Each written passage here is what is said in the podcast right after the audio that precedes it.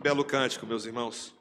Irmãos, nessa manhã nós vamos meditar a palavra de Deus do texto de Gênesis, capítulo 15, versículos 1 a 21. Vamos abrir juntos Gênesis, capítulo 15, versículos 20, uh, 1 a 21.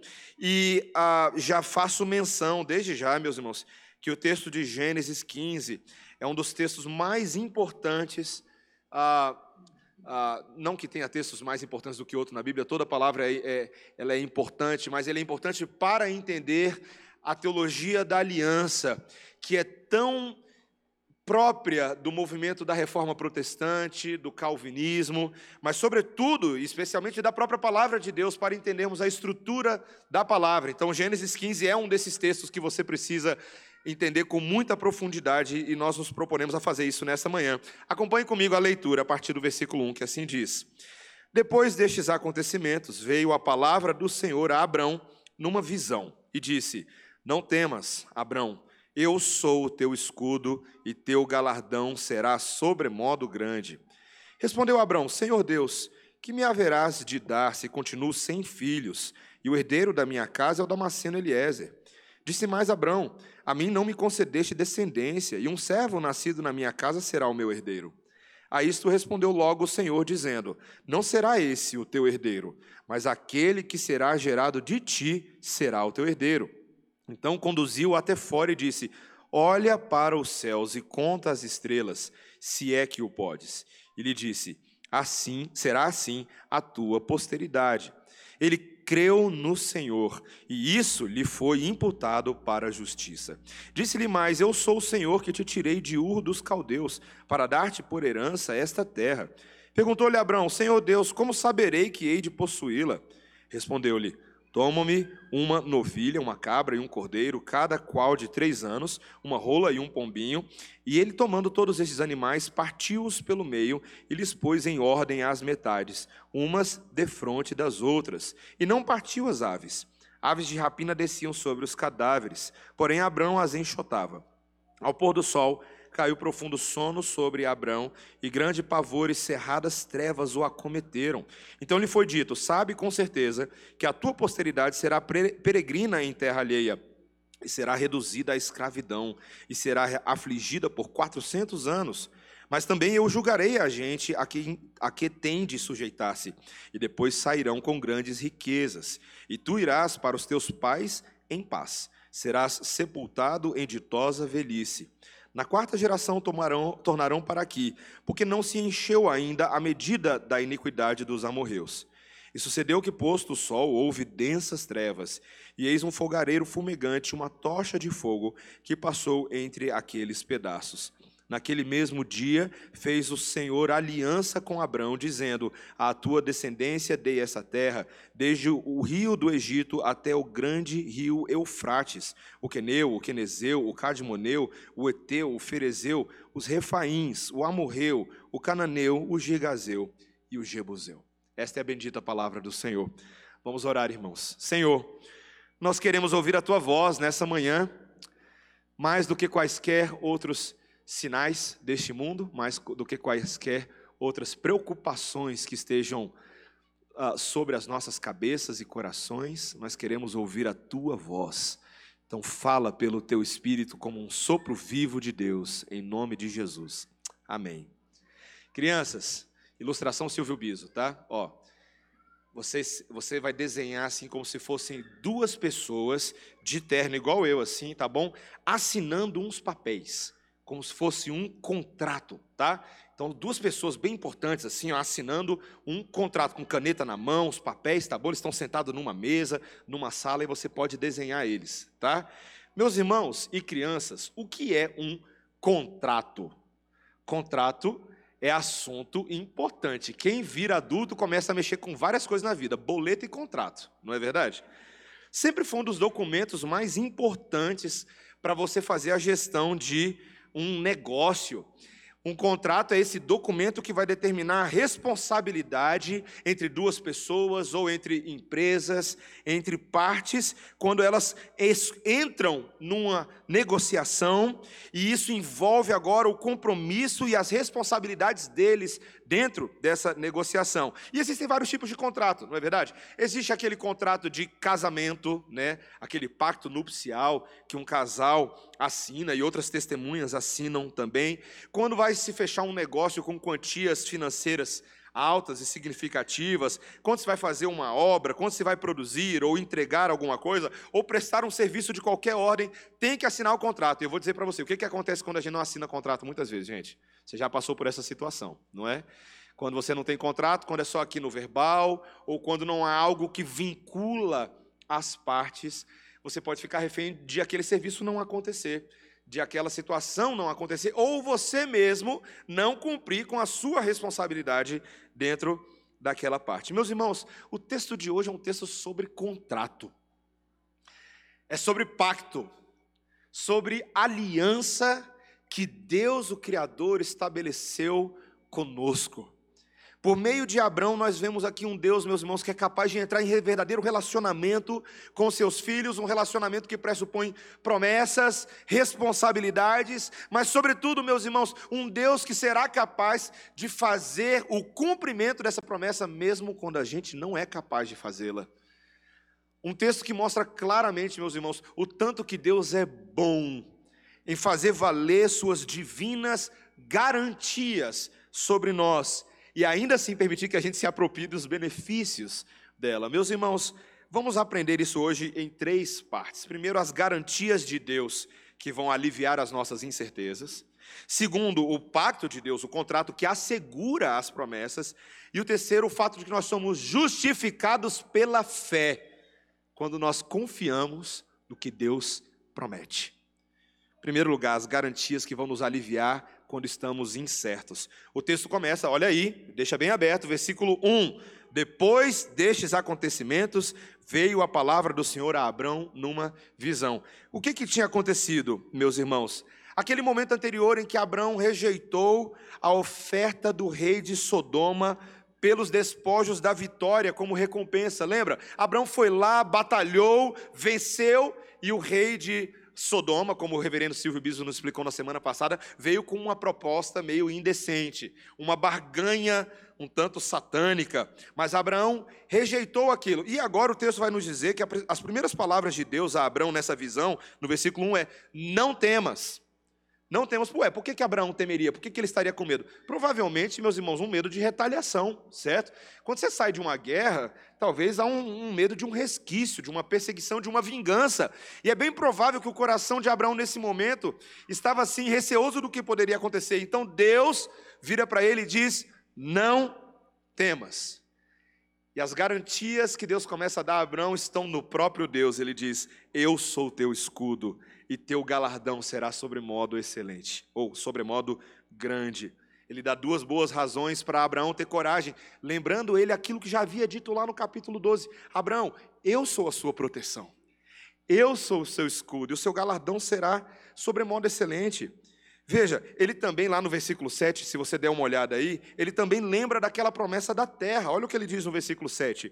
Disse-lhe mais: Eu sou o Senhor que te tirei de Ur dos caldeus para dar-te por herança esta terra. Ele está lembrando a Abraão, Abraão, eu sou o Senhor.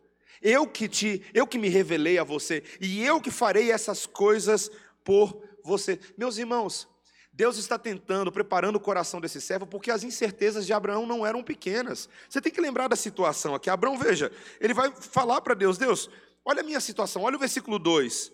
Senhor Deus, que me haverás de dar se continuo sem filhos e o herdeiro da minha casa é o Damasceno Eliezer? Senhor, o Senhor me fez promessas, mas a verdade é que eu ainda estou sem filhos.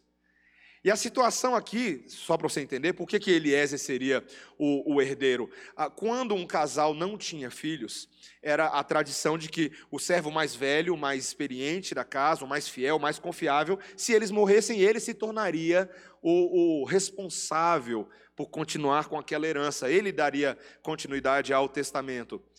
Meus irmãos, essa era uma tristeza para Abraão, Não porque ele não gostava de Eliezer, Eliezer foi muito importante depois para arrumar um filho, ah, uma, uma filha, né, uma, uma varoa para Isaac, mas é porque Abrão e Sara eram velhos e a promessa ainda não tinha se cumprido, isso trazia tristeza ao coração de Abrão.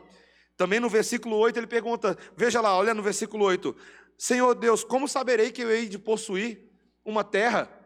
O Senhor está me falando de uma terra, mas cá estamos ainda nessa situação. Meus irmãos, veja, Abraão está tentando fazer aquela promessa impossível da parte de Deus se encaixar na realidade de vida dele. E não é necessário, você vai perceber que no caso de Abraão não era que ele era incrédulo, que ele estava contra Deus, é porque ele justamente cria nessas promessas, ele queria se apropriar delas, ele era zeloso, ele falou: Deus, como é que esse negócio vai acontecer? Eu quero ver. Meus irmãos, é tão bom quando nós oramos pedindo a Deus para nos dar certezas e Deus decide responder a oração e dar certezas. Porque logo no versículo 4, veja que Deus vai responder logo a Abraão. É o que está escrito aí, ó. A isto respondeu logo o Senhor, dizendo: Não será esse o teu herdeiro, mas aquele que será gerado de ti será o teu herdeiro. Fica tranquilo, Abraão. Nós ainda temos um herdeiro, as promessas ainda vão acontecer. E meus irmãos, para dar uma, uma garantia um pouco mais tranquila, um alívio ao coração de Abraão, então Deus decide fazer aquilo que ele, como pregador, faz de melhor, melhor ilustrações vivas da sua graça. Versículo 5, ele fala: Então conduziu até fora e disse: Olha para os céus e conta as estrelas, se é que podes. Você consegue imaginar isso? Sendo lá para fora, então provavelmente aqui o horário né, já era ao cair do dia. E ele manda, vai lá, Abraão, conta as estrelas. Já fez esse exercício antes? Já fez? Crianças, já tentou contar quantas estrelas tem no céu? Eu já tentei, eu já tentei. E logo eu desisti porque é muito mais do que a gente consegue contar. Especialmente se você for para um local que não tem a interferência das luzes urbanas, não é? Porque às vezes quando assim, o céu está muito claro, você não consegue ver. Mas quando você vai para fazenda, para roça, assim, tenta contar a quantidade de estrelas. Você não vai conseguir. E Deus vira para Abraão e fala assim: será assim a tua posteridade. Tantas que você não vai nem conseguir contar. Meus irmãos, a gente, a gente ao longo da vida, a gente vai percebendo a, a, a doce ironia de Deus. Né? Quando você vai para a praia, já aconteceu de você ir para a praia e você assim, pegar um punhado de areia na mão e tentar contar quantos grãos tem? Já, já tentou fazer isso? E aí Deus, ironicamente, nos lembra de novo na sua palavra que é quão incontáveis os grãos de areia é assim a minha posteridade. Meus irmãos, o nosso Deus quer mostrar que a bênção dele é concreta e ele nos dá ilustrações visuais concretas da sua graça, da sua bondade, para que o nosso coração se apoie num Deus que promete e cumpre. Quando eu era pequeno, meus irmãos, lá na minha antiga igreja, os adultos decidiram fazer uma, uma festa chamada Festa na Floresta, uma peça de teatro chamada Festa na Floresta. A ideia era basicamente ah, os animais exaltando a Deus por meio das suas vidas. Era uma peça de teatro de um irmão chamado Alisson ele já faleceu. E essa peça sempre me impactou muito por causa da primeira música. A primeira música dessa peça, inclusive o nosso irmão Fred já cantou essa primeira música na, na peça de teatro. Viu, Fred? Denunciei você. Mas o nome da música é O Poder na Criação. E o Alisson compôs a música dizendo o seguinte: Quem poderá achar ser por acaso que a natureza em sua beleza de repente surgiu? Quem poderá dizer que não existe Deus? Somente aquele que não quer e assim se iludiu. Quem é que faz o sol nascer assim, tão lindo e quente? Quem é que faz a flor se abrir tão pura e atraente? Quem faz o mar bailar ao vento tão serenamente? Só pode ser alguém assim especial. Quem é que faz a chuva cair fina sobre a gente? Quem é que faz os animais correrem livremente? Quem tem sabedoria não vai pensar diferente. É Deus, só Deus. Meus irmãos, a natureza, a criação, é um display visual de um Deus que promete e cumpre. Quando eu e você olhamos e apreciamos as coisas que Deus criou de forma visual, estamos nos lembrando daquilo que Deus tem prometido eternamente na Sua palavra. E isso conforta e consola o nosso coração. Deus é especialista em nos assegurar e nos aliviar por meio de coisas visuais. Você sabia que a ceia do Senhor e o batismo são sacramentos que Deus instituiu que tem um elemento visual, porque afinal de contas, quando acontecem, você está vendo. Quando Jesus estava com seus discípulos, ele partiu um pão de forma visual, ele botou ali o vinho e serviu o vinho de forma visual, para que nós, por meio desses instrumentos, os olhos que Deus nos deu, pudéssemos ter a nossa fé confirmada. Veja, a nossa fé não depende exclusivamente daquilo que é visual, ela depende de promessas invisíveis. Mas Deus é tão bom, tão misericordioso, que Ele fala: Este é o meu corpo que é dado por vós, este é o meu sangue que é derramado em favor de vós. Isso nos traz tanta alegria, meus irmãos. Deus, sobretudo, está tentando nos lembrar: sou eu, eu sou o escudo, eu sou o protetor, eu sou o criador. Ele é a própria garantia das nossas incertezas, meus irmãos.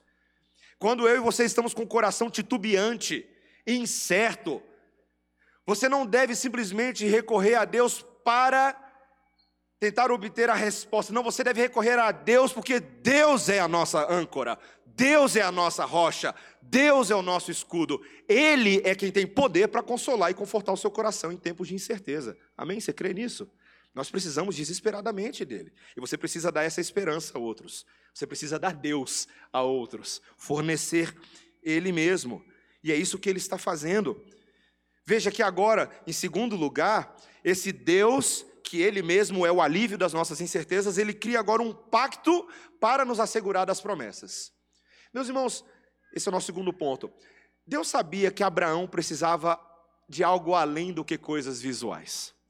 E ele decide, então, verdadeiramente, entre os versículos 9 a 17, fazer uma aliança. Essa aliança, dentro da teologia, meus irmãos, tem sido chamada de aliança abraâmica. Aliança abraâmica. Quando você vai lá estudar a teologia do pacto, você precisa estudar que Gênesis 12, Gênesis 15, Gênesis 17 são os textos da aliança abraâmica, que também é chamada de aliança da promessa. Tá? E, e é muito importante que você entenda a, o conceito de aliança. Aliança, a palavra hebraica, berit, tá joia? Ela significa literalmente a ideia não só de você fazer uma aliança, mas de você cortar uma aliança. Interessante, né?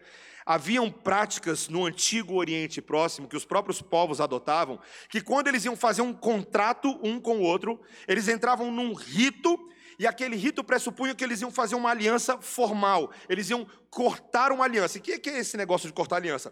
Veja que Deus então vira para Abraão e manda ele separar alguns animais do seu uso corriqueiro. Você viu aí o que ele diz no versículo 9? Olha aí, toma-me uma novilha, uma cabra e um cordeiro, cada qual de três anos, uma rola e um pombinho. O sistema sacrificial de Israel ainda não havia sido estabelecido, mas Deus já está antecipando a Abraão aqueles elementos que estariam lá no sistema cerimonial de Israel. E o que é interessante, meus irmãos, é que Abraão vai lá então e ele parte agora esses animais e os dispõe de frente um ao outro. Vai construindo a cena aí, tá? Os animais vão partidos e as partes, as metades são colocadas assim num espaço. E Abraão, meus irmãos, faz um corredor com aqueles animais. Os únicos que ele, que ele não parte aqui são as aves, mas os outros animais são partidos, ele faz um corredor. E agora esse rito, esse contrato vai ser assinado. Os irmãos vão perceber que os elementos aqui são muito importantes. Todo contrato ele tem cláusulas, não tem? E a primeira cláusula é uma cláusula de morte animais mortos, sangue derramado. E o que, que isso significava, meus irmãos? Textos como, por exemplo, Jeremias 34, 18 a 21 e outros textos da palavra vão nos mostrar que a ideia desses animais partidos é que o que vai acontecer, o que aconteceu com esses animais, é o que vai acontecer com aquela pessoa que não cumprir a sua parte do contrato.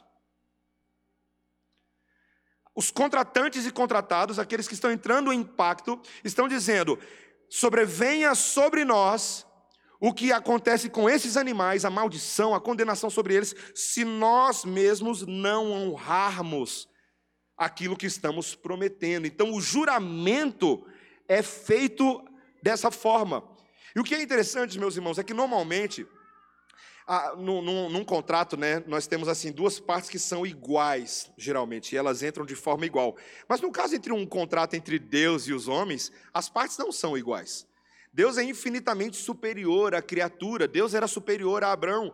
E o que é interessante é que Deus aqui agora, ele está na verdade jurando sobre si mesmo, porque ele é a autoridade máxima que existe no universo, então ele está jurando manter os termos dessa aliança de forma irrevogável, de forma indissolúvel. E tem uma observação aí no versículo 11 que eu acho muito interessante. Veja aí, o texto diz que aves de rapina desciam sobre os cadáveres, porém Abrão as enxotava. Interessante essa observação, né? Você lê assim, o que, que isso que significa? Por que, que Moisés registrou esse detalhe? Você precisa lembrar, meus irmãos, que aves de rapina era uma imagem do Antigo Testamento que lembrava os gentios e os povos pagãos. E o que o texto está mais ou menos simbolizando para a gente é que haveria a possibilidade de outros estrangeiros intervirem, atacarem as promessas dessa aliança, mas o próprio Abraão aqui estava enxotando, ele estava defendendo a aliança, defendendo a herança que ele receberia. E aqui, meus irmãos, agora nós vamos ter uma cena muito interessante, porque Deus vai agora antecipar o que este contrato está prometendo. Versículo 12.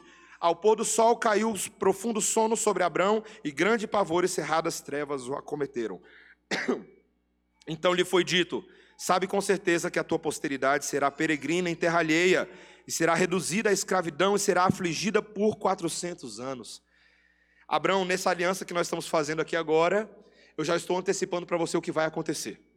Seus descendentes, que virão por meio do seu descendente, daqui a, daqui a um tempão, eles vão ser escravos de uma nação por 400 anos. Que aliança precisa, hein, meus irmãos? Que Deus de dar uma precisão, falar exatamente por quanto tempo, e era um longo período de tempo.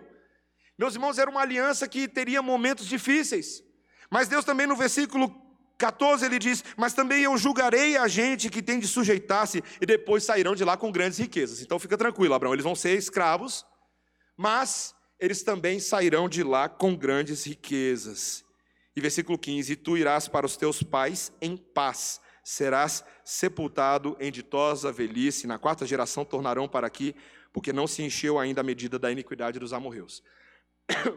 Meus irmãos, Deus descreve tudo detalhadamente como aconteceria no passo a passo desse contrato. Agora deixa eu te fazer uma pergunta.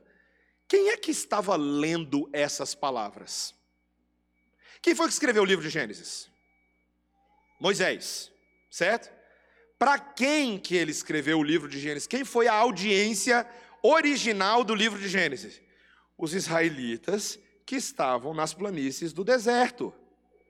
Eles estavam lendo palavras que haviam sido ditas por Deus há muitos anos atrás, detalhadamente sobre o que haveria de suceder com relação a eles mesmos. Meus irmãos, você já imaginou o tamanho do consolo do fortalecimento, da bênção para o coração de alguém falar assim: é, Deus já sabia que vocês iam ser escravos 400 anos. Deus já sabia que vocês iam sair do Egito. Deus já sabia que vocês iam ter muitas riquezas. Deus, fica tranquilo que ainda ia ter o problema dos amorreus, que eles iam ter que resolver. Mas fica tranquilo, Deus vai resolver também. A medida deles vai se encher, Deus vai julgá-los. Meus irmãos, o nosso Deus em aliança promete, antecipa, prevê tudo o que vai acontecer com as nossas vidas para trazer segurança aos participantes dessa aliança. E o que é impressionante, meus irmãos, é que Deus se compromete a cumprir isso unilateralmente. Um juramento de morte, um juramento com um plano de forma unilateral. Você percebeu o detalhe do que, que aconteceu no versículo 12? Olha o versículo 12, olha o que está escrito. Ao pôr do sol, caiu profundo sono sobre Abrão, e grande pavor e cerradas trevas o acometeram. Ué, meus irmãos, essa cena é muito engraçada, né? Abraão foi lá, cortou os animais, preparou o contrato, mas na hora de assinar, o que, que ele fez? Dormiu. Dormiu. Um sono. Meu, provavelmente ele devia estar muito cansado, né? Ele devia ter levado aqui o dia inteiro, não sei quanto tempo, cortando esses animais. Mas, meus irmãos, um sono misterioso veio sobre ele. Isso é impressionante. E aí, obviamente, se eu fosse, né, se eu tivesse me casando com alguém e minha noiva dormisse na hora do altar, a gente espera acordar para assinar, né? Alguém sacode aí, acorda, né? Acorda, vamos lá, a gente tem que assinar esse negócio, né? Se você veio para o casamento e não me abandonou no altar, é porque você quer se casar comigo, então acorda para a gente assinar. Mas, meus irmãos, não é isso que acontece. Abraão dorme, eu quero só fazer um parênteses aqui. Toda vez que alguém dorme na Bíblia, alguma coisa especial Deus vai fazer, não é não? Não é não? Deus fez Adão dormir, não foi? E quando Adão dormiu, Deus fez o quê? Uma aliança com a costela dele. Não foi? Ele foi lá e tirou uma mulher, e quando Adão acorda, ó! Oh, essa afinal é osso dos meus ossos e carne da minha carne, chama-se a varoa, porque do varão foi tomada. Deus, na Bíblia, nessa teologia bíblica do sono, Deus faz muita coisa enquanto os servos dormem. Abraão dorme e eis que algo sobrenatural acontece. Versículo 17, meus irmãos. E sucedeu que, posto o sol, houve densas trevas, e eis um fogareiro fumegante e uma tocha de fogo que passou entre aqueles pedaços. Enquanto Abraão dormia sem assinar o contrato, algo aconteceu, alguém assinou o contrato.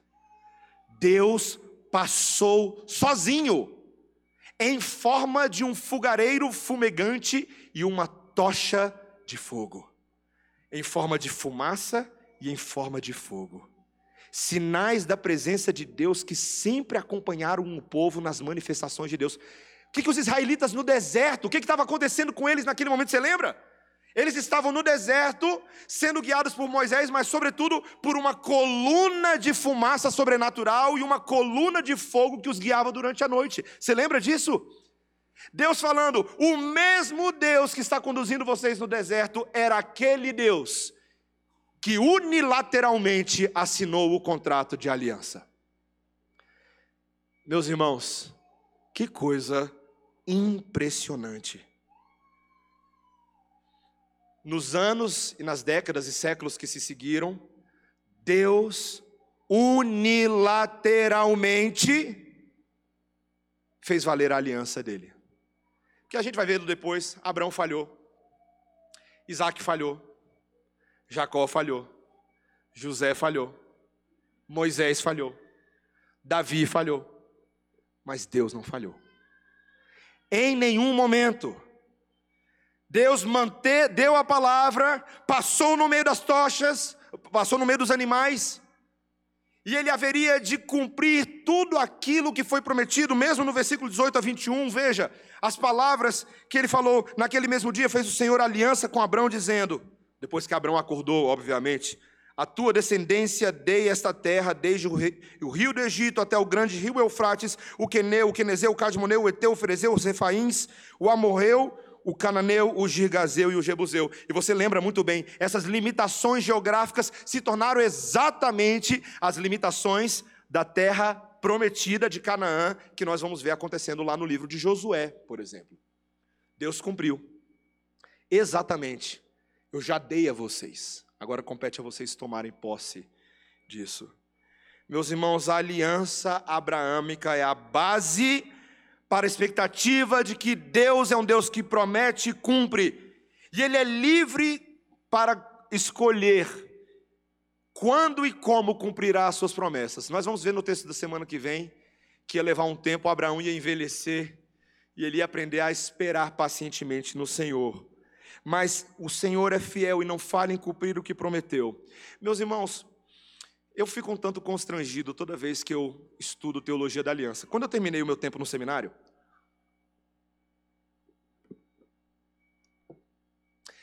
tinha terminado ali 2014 nos Estados Unidos e estava fazendo uma prova final. O seminário tinha uma prova carrasca. A prova era um teste de conhecimentos bíblicos e decorar todo o breve catecismo de Westminster e ir para a prova.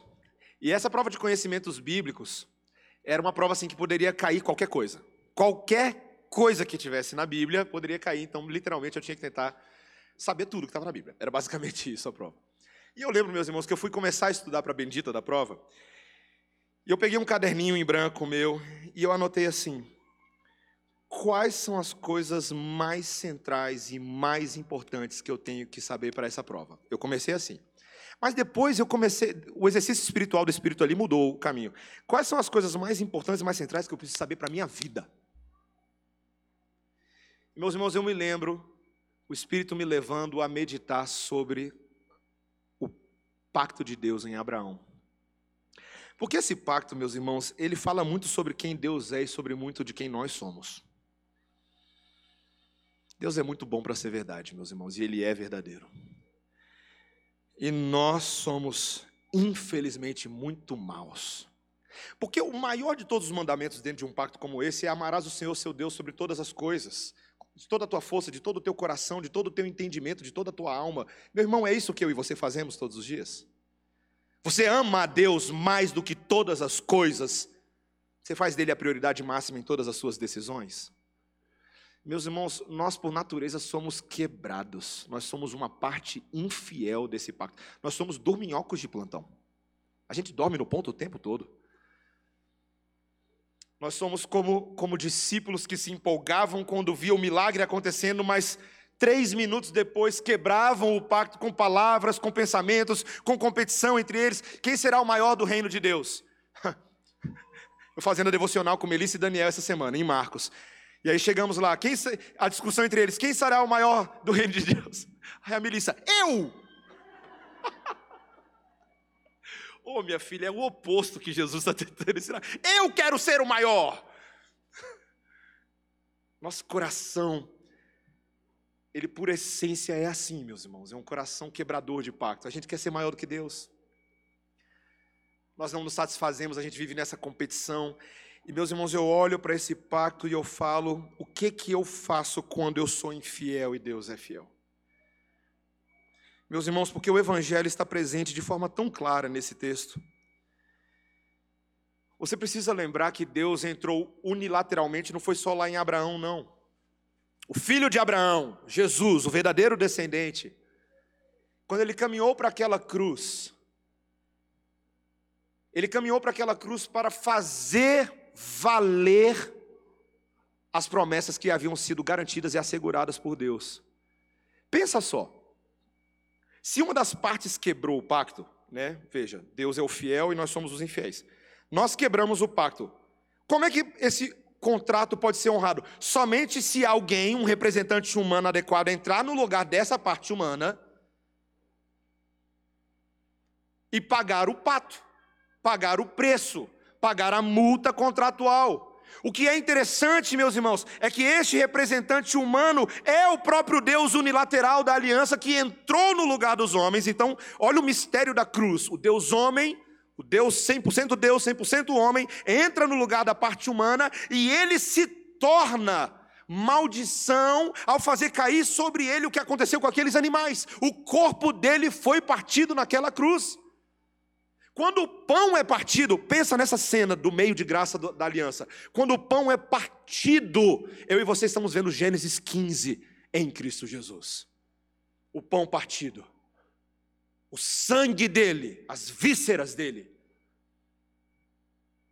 sendo derramado.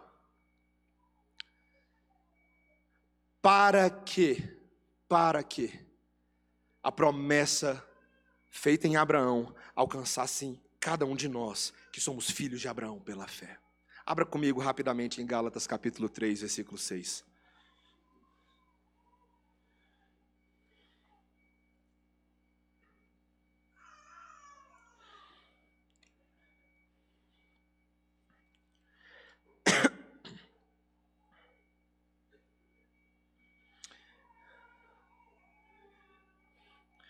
É o caso de Abraão que creu em Deus e isso lhe foi imputado para a justiça. Sabei, pois, que os da fé é que são filhos de Abraão. Ora, tendo a Escritura previsto que Deus justificaria pela fé os gentios, preanunciou o Evangelho a Abraão: em ti serão abençoados todos os povos. De modo que os da fé são abençoados com o crente Abraão. Todos quantos, pois, são das obras da lei estão debaixo de maldição, porque está escrito: Maldito todo aquele que não permanece em todas as coisas escritas no livro da lei para praticá-las. E é evidente que pela lei ninguém é justificado diante de Deus, porque o justo viverá pela fé. Ora, a lei não procede de fé, mas aquele que observar os seus preceitos, por eles viverá. Cristo nos resgatou da maldição da lei, fazendo-se ele próprio maldição em nosso lugar porque está escrito: Maldito todo aquele que for pendurado em madeiro, para que a bênção de Abraão chegasse aos gentios em Jesus Cristo, a fim de que recebêssemos pela fé o Espírito prometido. o versículo 6 começou citando Gênesis capítulo 15, versículo 6. Depois de ter visto as estrelas no céu, Gênesis 15, 6 vai nos dizer que Abraão creu. E isso lhe foi imputado para a justiça. Esse é o nosso último ponto do sermão, meus irmãos, estamos concluindo. O resultado da obra expiatória de Cristo na cruz, sabendo que nós não tínhamos condições de cumprir a lei, Abraão não teria, Moisés não teria, Davi não teria. Ele cumpriu em nosso lugar, ele cumpriu a condenação da lei em nosso lugar.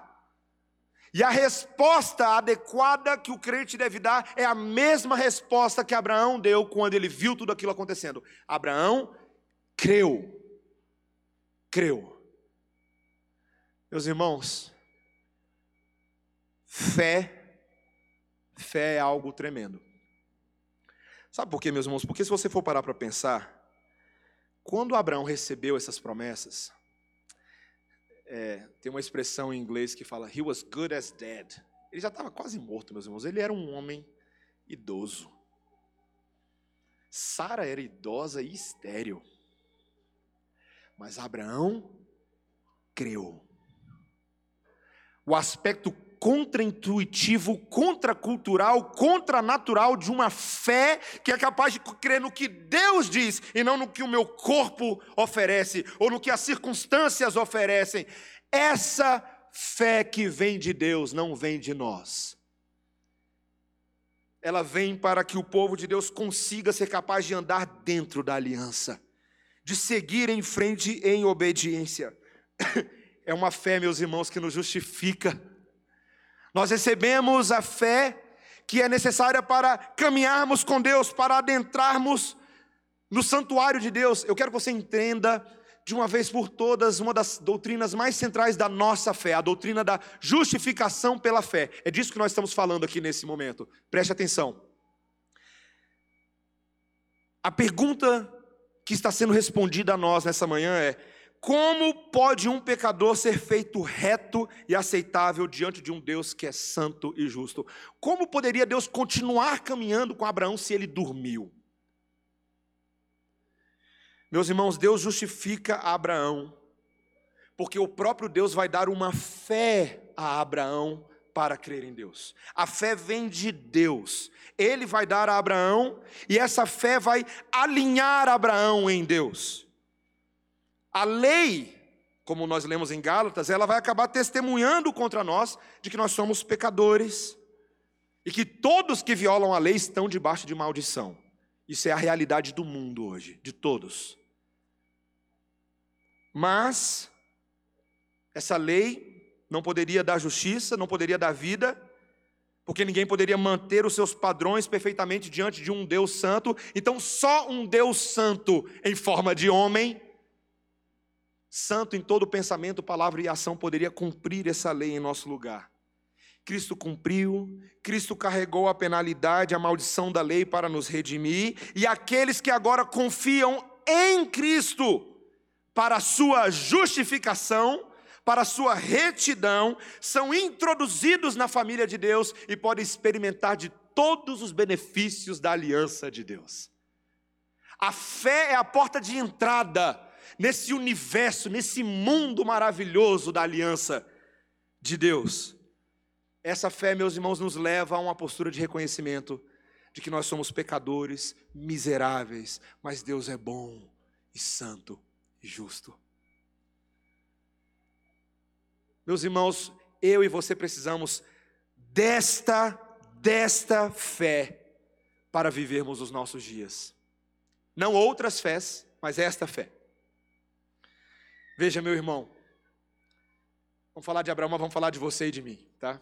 Fechando o sermão, conclusão. As circunstâncias desta vida frequentemente vão fazer a nossa fé oscilar. Nós teremos inúmeros motivos para duvidar da bondade de Deus. Abraão, no caso dele, ele não tinha filhos. Mas pode ser que no seu caso não seja só isso, mas pode ser que você veja a sua vida completamente fora de controle. Relacionamentos, trabalho, doenças, ansiedades, tem muita coisa que ameaça sobrecarregar a nossa fé e tem faltado fé a muitas pessoas. Sobretudo e sobre todas as coisas, o nosso próprio pecado.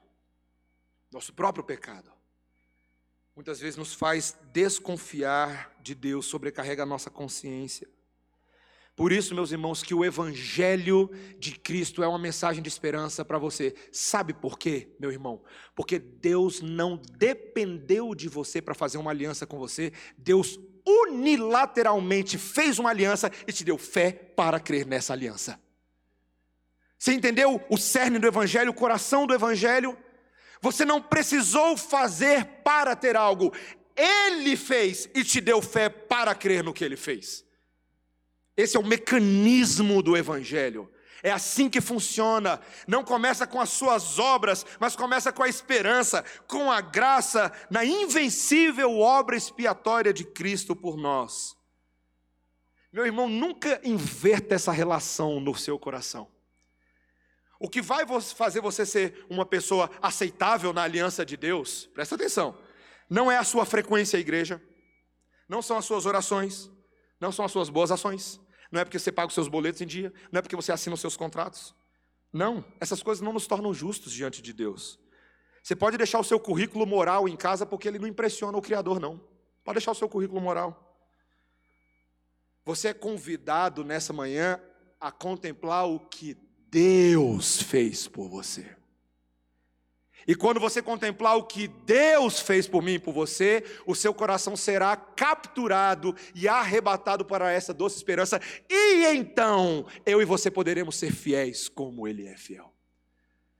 É o Evangelho de Cristo Jesus que te dará esperança para você poder resolver as coisas com a sua esposa, para você ser menos preguiçoso, para você ser mais fiel com seus olhos, com as suas palavras para que você tenha disciplina pessoal na sua vida, a base é o poder justificador do Evangelho de Cristo Jesus.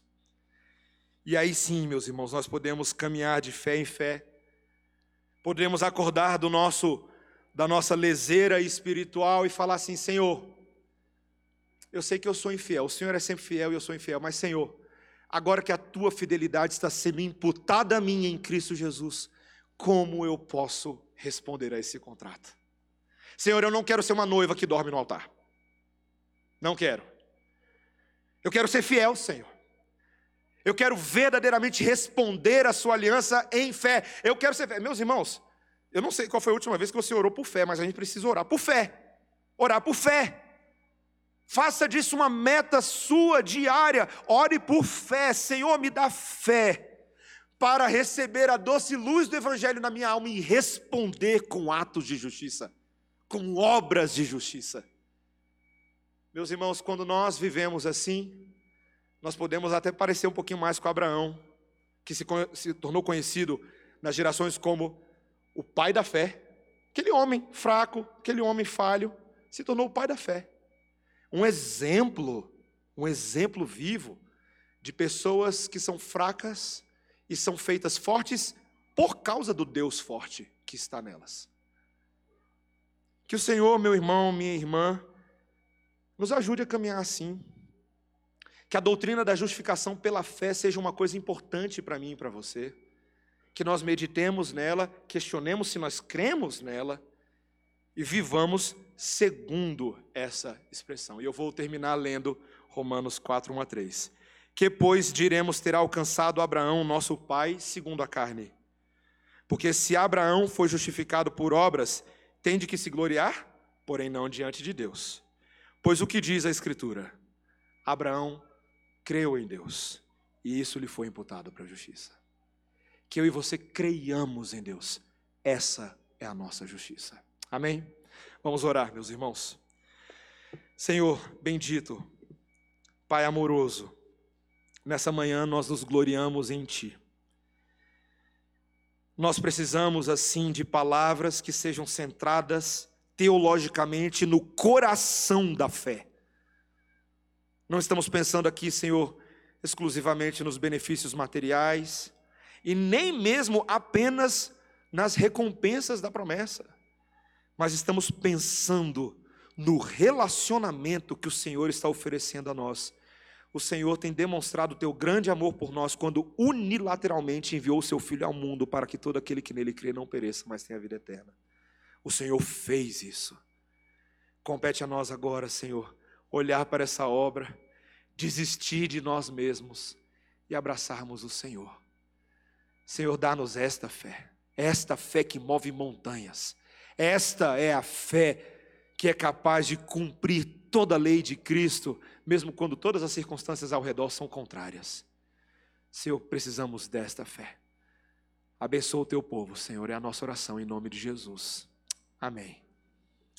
Vamos ficar